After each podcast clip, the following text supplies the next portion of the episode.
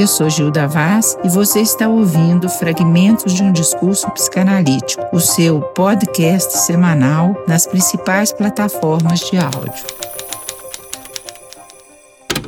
Estou aqui iniciando aquilo que eu intitulei Fragmentos de um Discurso Psicanalítico, parodiando Roland Barthes em seu Fragmentos de um Discurso Amoroso.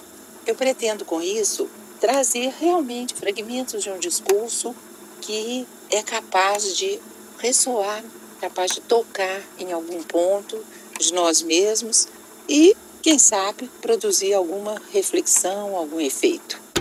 Vamos a mais um podcast distribuindo nossos fragmentos para que eles possam servir de gatilho para novas reflexões.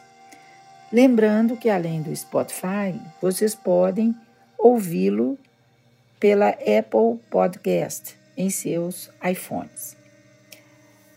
Se quiserem se inscrever no canal para receber as novas indicações, também é uma boa ideia.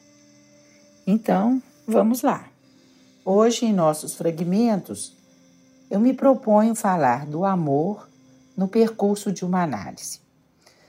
Para isso, tomo como ponto de partida o que ficou conhecido como o amor de transferência, que é um operador das análises, mas que também pode ser um obstáculo. De qualquer forma, o amor está na origem da psicanálise, o que me leva a dizer: no começo era o amor. Foi esse amor que levou à formulação de um dos conceitos fundamentais da psicanálise, a transferência. Sem transferência não há análise, pois é ela que transfere, né, podemos dizer assim, uma intimidade imaginada para uma extimidade real. O que quer dizer isso? O amor, inicialmente, demanda do analista uma atenção especial, um olhar um saber sobre o mal que o aflige, né? E que faz com que se busque o tratamento analítico. O amor de transferência não está dirigido à pessoa do analista, e sim ao que ele evoca em seu analisante, e que já se oferece como referência para se começar a saber um pouco sobre ele. Por isso, Lacan assinala que o analista está ali como um sujeito suposto saber, ou seja, suposto saber sobre o mal que aflige o seu cliente e que o fez buscar o tratamento. Vejam bem, um suposto saber não quer dizer que ele saiba. Na verdade, quem sabe de si é o próprio analisante. Só que ele não sabe que sabe. Assim, ele transfere para o analista essa suposição de saber e o analista, por sua vez, devolve para ele, por meio da palavra, e se instaura assim um trabalho dialético, né, que se chama transferência e que é resultado do exercício da palavra que vai produzindo efeitos de verdade. Eu digo efeitos de verdade e não a verdade, pois esta será sempre semidita ou não toda dita. Isso nos leva ao limite da palavra que recai no campo do real. O limite da palavra também recai no limite do analista, né? do que é possível saber, analisar, interpretar por meio dela.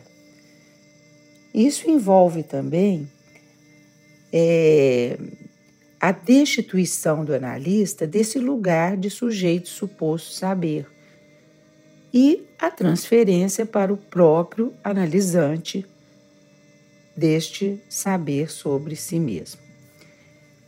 Saber, né, convém destacar aqui, não é conhecimento, não se trata de conhecer a si mesmo, mas de um saber.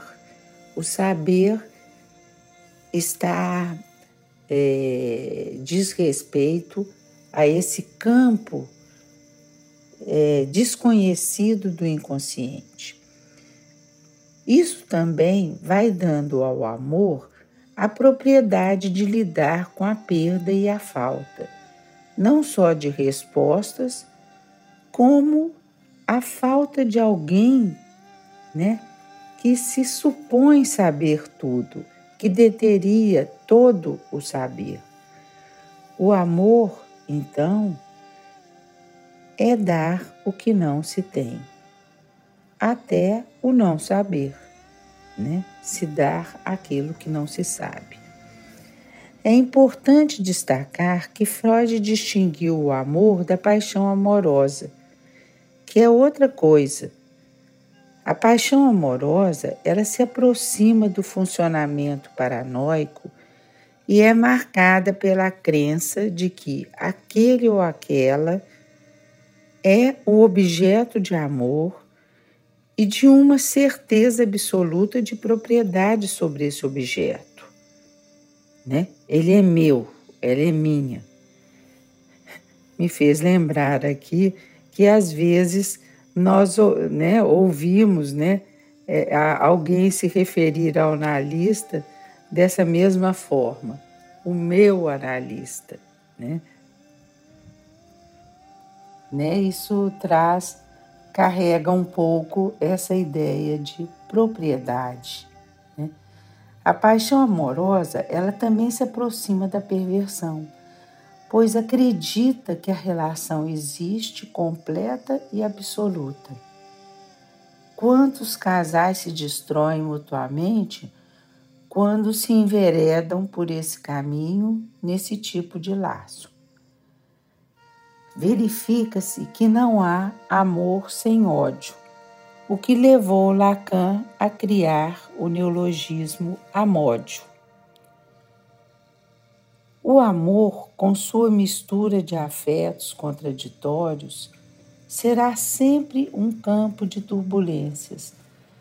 Porém, o que o psicanálise nos mostra é que sem ele não se faz laços com o mundo com as pessoas, com as coisas, com os discursos, enfim, com a vida.